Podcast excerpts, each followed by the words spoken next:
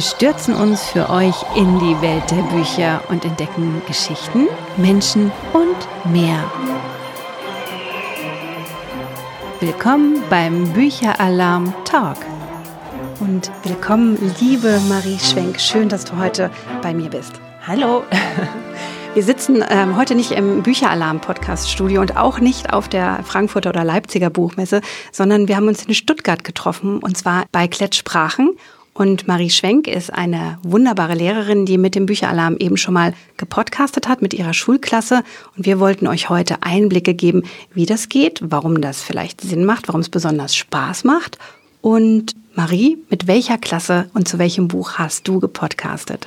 Genau, also ich unterrichte Deutsch, Französisch und Deutsch als Fremdsprache auch und bin also voll in der Welt der Sprachen und Bücher drin und habe mir gedacht, gerade dieses Podcasten ist doch eine Möglichkeit, mal eine Klasse auch besonders zu motivieren. Und ich hatte eine zehnte Klasse, die äh, ganz durchmischt ist. Da sind manche französische Muttersprachler, andere haben jahrelang mit dieser Sprache gekämpft und waren wild entschlossen, jetzt dann auch zur Oberstufe damit aufzuhören.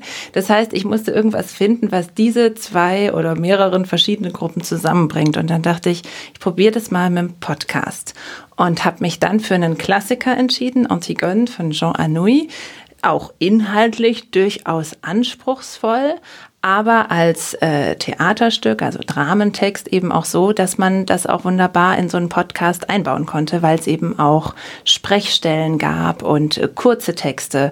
Und dann dachte ich, ich probiere das einfach mal damit aus. Und ich war wirklich äh, geflasht, weil das der erste französische Podcast war, der beim Bücheralarm angekommen ist. Und ich würde sagen, wir hören einfach mal ganz kurz miteinander rein, was deine Schülerinnen und Schüler zu Antigone, mhm. wo ich nichts Französisch, ähm, so gepodcastet haben. Viel Spaß, hört mal rein.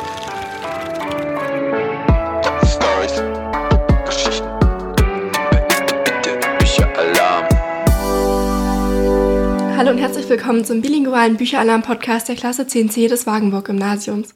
Ihr seid hier genau richtig, wenn ihr eine Klassenarbeit vorbereiten wollt, euch für das Stück interessiert oder wenn ihr uns unterstützen wollt.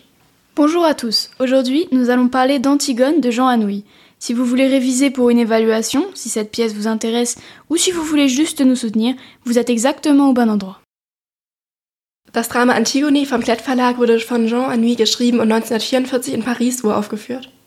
Man muss dazu wissen, dass Frankreich zu dieser Zeit von den Deutschen besetzt war und es WiderstandskämpferInnen gab, die gegen das nationalsozialistische Regime aufbegehrt haben. Tout d'abord, nous allons entendre un résumé de la pièce. Ensuite, quelques scènes vont être présentées et analysées. Après cela, nous allons entendre une interview d'une metteuse en scène, puis nous discuterons le thème de la pièce et pour finir, nous dirons notre avis sur la pièce. Erst werden wir die Handlung zusammenfassen, dann Ausschnitte aus dem Buch hören, die analysiert werden. Darauf folgt ein Interview, eine Diskussion über die Frage, ob Antigone eine Widerstandskämpferin ist oder nicht. Und am Schluss werden wir noch ein paar Meinungen aus der Klasse zu dem Stück hören. Le personnage principal de la pièce est Antigone, fille d'Oedipe. Elle est en confrontation avec son oncle Créon, le roi de Thèbes. Ihr merkt schon, die Schülerinnen und Schüler haben ein außergewöhnlich hohes Sprachniveau. Sind die alle bei euch so talentiert an der Schule? Also wir haben eine bisschen besondere Situation. Am Wagenburg haben wir eine französische Abteilung und haben deswegen auch sehr, sehr viele frankophone Schüler und Schülerinnen, die ähm, Eltern haben, die die französische Sprache als Muttersprache ihnen beibringen oder aber eine Zeit lang in Frankreich gelebt haben. Das heißt, wenn man unser Schulgebäude betritt, dann hört man das Französische schon überall und es passiert mir nicht selten, dass man mich auch auf dem Flur äh, auf Französisch begrüßt. Das heißt, ich hatte natürlich schon eine besondere und auch wahrscheinlich etwas leichtere Ausgangssituation als vielleicht an anderen Schulen.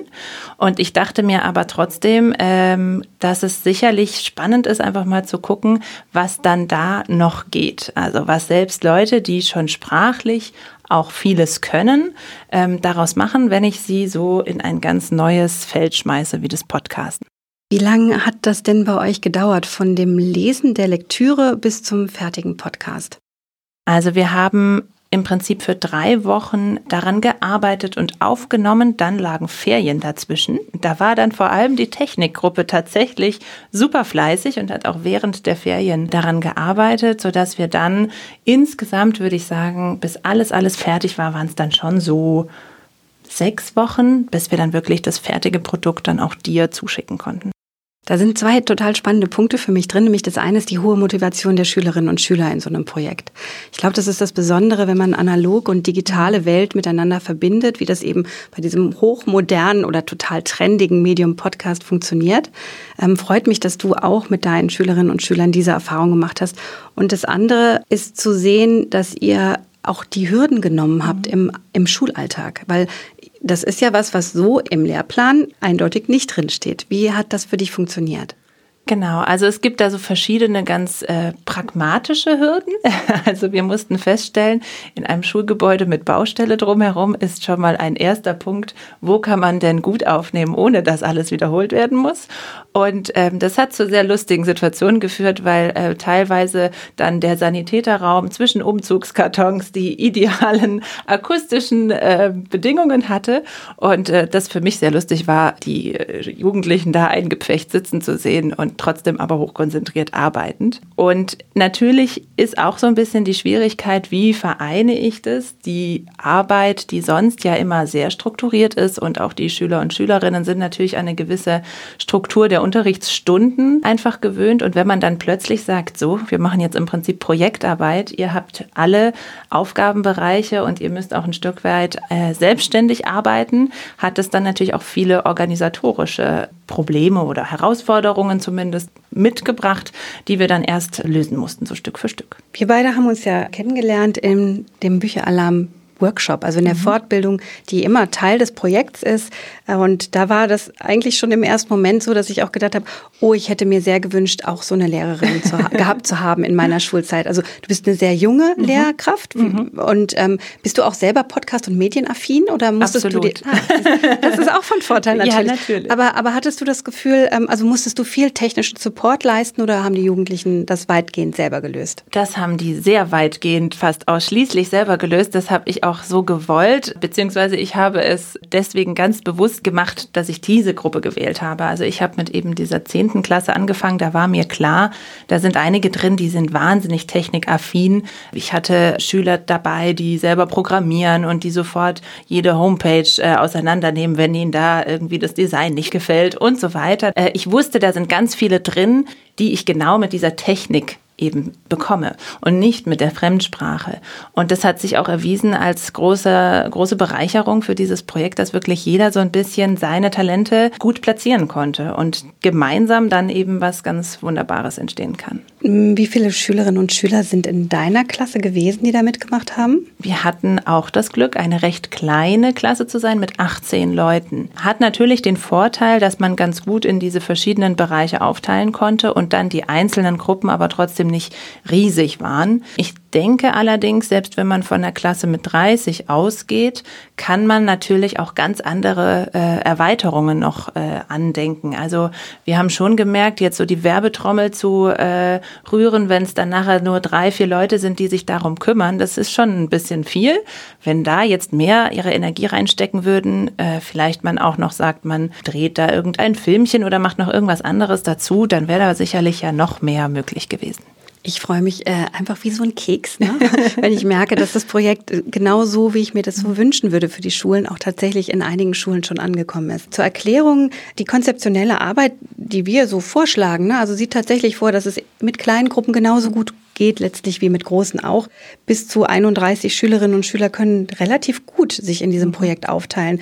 Wir haben ganz klassisch ähm, so eine Projektleitungsgruppe oder eine Skriptgruppe, dann eine Moderationsgruppe, eine Interviewgruppe, weil das ist auch immer ein wichtiger Teil dieser Podcast-Produktion. Entweder den Autoren, die Autorin oder mal einen Schauspieler, zum Beispiel auch mal einen Lektoren oder einen Übersetzer interviewen könnte.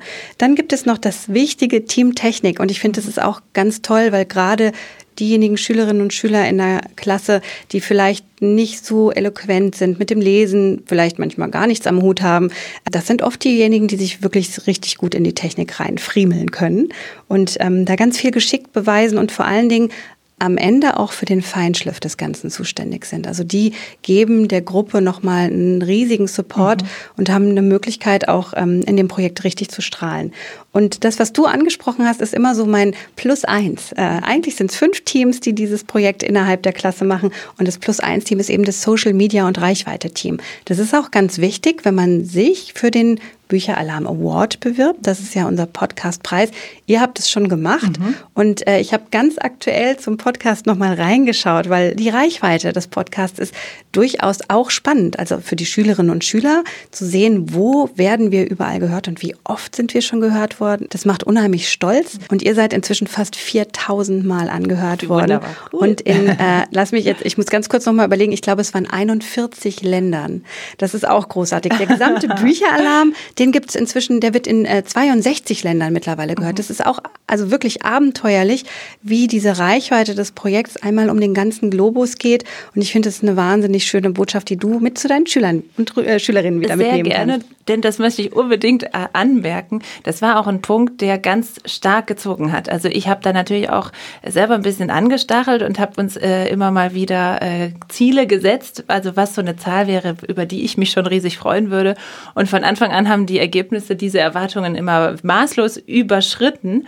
Und gerade als wir so die ersten Zahlen mal bekommen hatten, äh, da waren es, glaube ich, irgendwie 800, die das angehört haben. Und wir hatten schon mindestens zehn verschiedene Länder. Und äh, das hat die total begleitet. Und äh, ich kriege heute und auch in den letzten Wochen immer wieder Anfragen von Schülern und Schülerinnen, auch die sogar weggezogen sind teilweise, was der aktuelle Stand jetzt wäre, ob denn inzwischen jemand aus Indien eigentlich zugehört hätte. Ich glaube, Indien so. Ist inzwischen tatsächlich dabei. Also, also es ist wirklich sowas, was natürlich auch ähm, unglaublich trägt, weil das ja der Charme dieses Projektes ist. Wenn ich in einer Französischstunde einen tollen Aufsatz schreibe, dann landet der spätestens am Ende des Schuljahres in einer ähm, Altpapiertonne und hat existiert, aber wird vermutlich nicht aufgehoben. Aber diese Podcast-Folge existiert immer noch und hat natürlich einen direkten Realitätsbezug. Und das kann keine Aufgabe im Unterricht sonst so leisten. Das finde ich auch besonders schön. Und wir haben jetzt gerade beispielsweise, also das Projekt läuft ja nicht nur an den weiterführenden mhm. Schulen und da wohlgemerkt auch nicht nur im Gymnasium oder an der gymnasialen Oberstufe, sondern auch bei der integrierten Gesamtschule und tatsächlich auch in der Grundschule. Natürlich mit ganz anderer Lektüre, das ist ganz klar. Da steht der Lesespaß im Vordergrund und soll die Kinder vor allem motivieren, mal ein Buch richtig zum, e-, zu Ende zu lesen und auch ganz tief in die Lektüre einzusteigen. Und ich habe jetzt die ersten äh, Lehrkräfte, die auch sagen, oh, das ist ein wunderschönes Abschlussprojekt für Viertklässlerinnen und Viertklässler, weil dann gehen die auf unterschiedliche Schulen, sehen sich vielleicht nie wieder, aber da können sie immer wieder reinhören und nochmal in diese Zeit auch miteinander abtauchen. Und es ist, glaube ich, auch für einen selber sehr lustig, wenn man fünf Jahre später ja. sich selber in diesem Podcast wieder hört. Ne? Ja, und so hatte ich es ja tatsächlich auch ein bisschen angedacht, ne? weil sich nach der zehnten Klasse an den weiterführenden Schulen die meisten dann in irgendwelche Kurse aufteilen und, und so war das irgendwie das letzte Gemeinschaftsprojekt jetzt dieser Klasse, die wiederum seit der fünften beieinander war. Also es, es, hat, es hat wirklich Charme dadurch auch einfach. Mhm. Ja. Also auch wenn der Bücheralarm ja eigentlich für die Leseförderung steht, ist es eben auch ein Digitalprojekt, das die Medienkompetenz, die Sprachkompetenz der Schülerinnen und Schüler ganz stark stärkt und eben auch die Projektarbeit. Teamwork wird einfach in diesem Projekt ganz groß geschrieben ja. und ähm, die Dynamik, die in so einer Klasse entstehen kann, ist, finde ich, auch ganz außergewöhnlich. Ich freue mich, dass es bei euch auch so gut geklappt hat. Wie würdest du das denn aus pädagogischer Sicht bewerten? Also ist das was, was dir den Schulalltag äh, erleichtert, versüßt vielleicht sogar auch? Oder würdest du sagen, hm, so richtig praktikabel, auch um wieder mitzumachen, ist das vielleicht am Ende doch nicht? Wie läuft das im harten Schulalltag? Wenn es auf die Praxis prallt. Ich würde da verschiedene Punkte nennen. Also zum einen glaube ich, ist es wie mit allen Dingen, Wiederholung liefert Sicherheit und äh, je häufiger ich das mache, desto mehr weiß ich auch, wo vielleicht ein paar Stolpersteine liegen könnten, die ich dann schon vorher irgendwie aus dem Weg räumen kann. Ich hatte jetzt tatsächlich mehrere Vorteile. Einerseits bin ich selber jemand, der das gerne macht und der da auch Spaß dran hat, das einfach mal auszuprobieren. Äh, ich hatte eine unglaublich tolle Klasse an der Seite, die da auch Spaß daran entwickelt hat oder es mir überzeugt vorgespielt hat, dass sie alle Spaß hatten. Auf jeden Fall sind da, das, das motiviert natürlich sehr. Ich finde, aus pädagogischer Sicht sowieso anknüpfend an den Bildungsplan oder an die Arbeit, die wir machen, sind viele, viele Punkte. Also zum einen ist ja das große Ziel immer diese Handlungsorientierung und dieses selber etwas herstellen, selber mit den Dingen umgehen können. Und das ist ja hier perfekt umgesetzt. Und was ich vorhin schon meinte, ist auch ein wichtiger Punkt, dieser Lebensweltbezug. Dass klar ist, erstens, wir nutzen Medien, die ihr seht und die ihr nutzt und die auch professionell genutzt werden, wenn man einen Podcast macht. Ähm, ähm, wir reden über Dinge, die interessant sind, weil man hören möchte, was ihr dazu zu sagen habt. Und ähm, nutzen dabei Techniken, die man in der Schule lernt, die aber im Grunde genommen einem ja einfach nur beibringen, wie man systematisch Dinge verstehen kann. Also trocken gesagt, Textanalyse ist die Basis des Ganzen, was dann nachher klug klingt im Podcast. Und von daher würde ich sagen, pädagogisch wertvoll, weil es viele Techniken verlangt und abruft, aber eben eine Form nutzt, ein Kleid nutzt, was ein bisschen sexy ist und nicht unbedingt heißt, so, wir schreiben einen Aufsatz über X. genau, nämlich das Ende der Unterrichtseinheit ist nicht eine Klassenarbeit, sondern genau. tatsächlich ein Podcast und das ja. ist ziemlich gut. Haben wir vielleicht noch so ein paar Praxistipps. Könntest du deinen Kolleginnen und Kollegen noch so ein paar Tipps mit auf den Weg geben, die vielleicht jetzt am Anfang des Projekts auch stehen oder noch ein bisschen zögerlich sind? Ist denn das was, was ich an meiner Schule überhaupt umsetzen kann? Was hat sich bei dir so bewährt? Mhm. Also ich habe ja auch mit Kollegen und Kolleginnen gesprochen und da kann ich vielleicht so ein bisschen, merke ich so ein bisschen, was manch einen zurückhält. Also ein großer Punkt, äh, der vielen irgendwie Angst macht, ist diese technische Seite, weil sie glauben, sie müssen das selber verstanden haben und bedienen können, bevor so ein Projekt starten kann. Da kann ich schon mal sagen, absolut nicht notwendig, denn ich hätte es theoretisch machen können, aber habe wirklich keine einzige Minute geschnitten oder so bearbeitet, sondern das habe ich komplett in die Hände der Schüler gelegt. Hier muss ich nur Schüler sagen, denn es war eine rein männliche äh, Technikgruppe und das hat wunderbar funktioniert. Das heißt, da wäre wichtiger der Tipp, sucht euch aufmerksam diese Lerngruppe aus, mit der das funktionieren kann und danach ist die Technik kein Problem mehr. Inhaltlich würde ich dann auch äh, raten, vielleicht wirklich mit einer Schullektüre anzufangen, die man einfach selber äh, vorhatte. Ich hatte auch eine im Sinn, die am Anfang noch nicht in eurem Programm war und habe dann einfach hier bei Klett nachgefragt und äh, Klett Sprachen hat sofort gesagt, gar kein Problem. Also grundsätzlich haben wir beim Bücheralarm aktuell um die 150 Buchtitel, aus denen man wählen kann. Da ist für alle Sprachniveaus, für verschiedene Sprachen tatsächlich auch Deutsch, Englisch, Französisch und spanische Lektüre haben wir im Angebot, aber auch von der leicht lesen Lektüre über die Graphic Novel, in der es einen hohen Bildanteil und einen geringen Textanteil gibt, bis hin zu ganz aktuellen Bestsellern, wo Jugendliche wirklich auch von sich aus für die Lektüre brennen mhm. schon. Ne? Also, aber auch die Klassiker, also auch die Leiden des jungen Werther kann man mhm. mit dem Bücheralarm verpodcasten. Und wenn tatsächlich mal ein Titel dringend gewünscht ist, aber noch nicht bei uns ist, dann meldet euch bei mir ähm, direkt beim Bücheralarm und wir gucken, ob wir den Titel mhm. für euch organisieren können. Aber grundsätzlich, glaube ich, sind äh, ganz viele Möglichkeiten da. Genau. Genau. Also nur der Tipp sozusagen sollte jetzt der da unter dieser Übersicht nicht das sein, was man sich vorstellen kann im Unterricht. Einfach erstmal nachfragen, denn bei mir hat es auch direkt geklappt. Dann habe ich es vorhin schon kurz angesprochen. Ein nächster Tipp sind die Räumlichkeiten. Ähm, Klassenzimmer haben in der Regel traurigerweise gar nicht so eine gute Akustik. Also da vielleicht vorher einmal kurz sich überlegen, in welchem mini kleinen Beratungszimmer man da gut Aufnahmen machen könnte. Und vielleicht als letzter Tipp, tatsächlich sich damit abfinden, viel Leitung abzugeben. Also ich konnte immer begeistert neben meiner Klasse stehen, weil die das wunderbar selber gemacht haben. Man muss immer mal wieder Struktur reingeben, immer mal wieder gucken, dass die Gruppen miteinander gut kommunizieren. Und ansonsten kann man sich da in der Regel auch einfach mal zurücknehmen und gucken, wie so die Gruppendynamik ist. Also könnte auch ein Moment der Entlastung sein. Wie schön. Ja, wenn auch Lehrkräfte, und das wünsche ich mir sehr, dass das Projekt auch den Lehrkräften ein bisschen neue Inspiration liefert für den Unterricht und sich am Ende als Selbstläufer ein bisschen herausstellt. Natürlich, je älter die Schülerinnen und Schüler sind, die mitmachen, ab der siebten, achten Klasse aufwärts, ist die Medienkompetenz bei den Jugendlichen schon so groß, dass die sehr viele Dinge fast eigenständig machen können. Ähm, bei den kleineren, natürlich in der Grundschule, da muss die Lehrkraft dann schon Mords mitschneiden, beziehungsweise ja. das selbst machen. Wir haben aber auch immer die Idee, dass es Kooperationen geben könnte. Also gibt es vielleicht äh, ein Elternteil, das Lust hätte, so ein Projekt zu begleiten. Das haben wir jetzt auch gerade an der Grundschule. Da hat eine Mama mhm. unterstützt. Der Kreativität, sage ich, sind bei dem Projekt nie Grenzen gesetzt. Und ich hoffe, wir und ich konnten euch so ein bisschen inspirieren. Marie, es war großartig, dass du mit dabei warst. Vielen Dank, dass du aus dem Nähkästchen und aus der Schule geplaudert hast. Sehr gerne. Es war mir auch eine große Freude.